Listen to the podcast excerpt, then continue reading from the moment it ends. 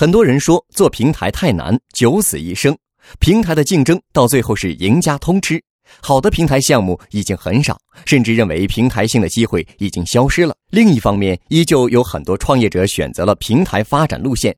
那平台创业到底还有机会吗？其实现在的平台型项目还有很多，大家不能只盯着微信、微博、淘宝这些可达到千亿美金级的平台，要意识到今天的中国还有很多领域还是落后的，市场又在快速膨胀，很多垂直市场领域还是空白。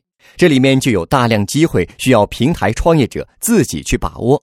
也许一个垂直平台最终会被大平台吃掉，但在那个之前，还是有一个很长的窗口期。这些垂直平台可以活得很好。那么，怎么才能做出大平台呢？第一，要看行业规律。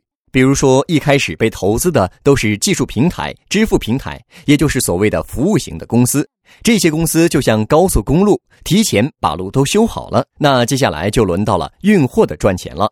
在互联网上，所谓运货的，就是那些做内容的。以前的 PC 时代，基础设施发展到一定程度，内容就变得很值钱，平台的机会就出现了。现在的移动互联网时代也是这样，这就是规律的重复。要做平台，就要对行业有足够的理解，这样才能找到规律，选对方向。第二，平台创业的实质就是流量。比如说淘宝平台，有段时间服装品牌集体出走，但最后还是回来了，因为在外面的获客成本，也就是开发一个顾客所付出的成本，远远高于在淘宝的获客成本。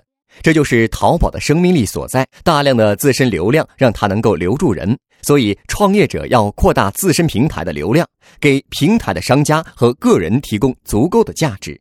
获取更多创业干货，请关注微信公众号“野马创社”。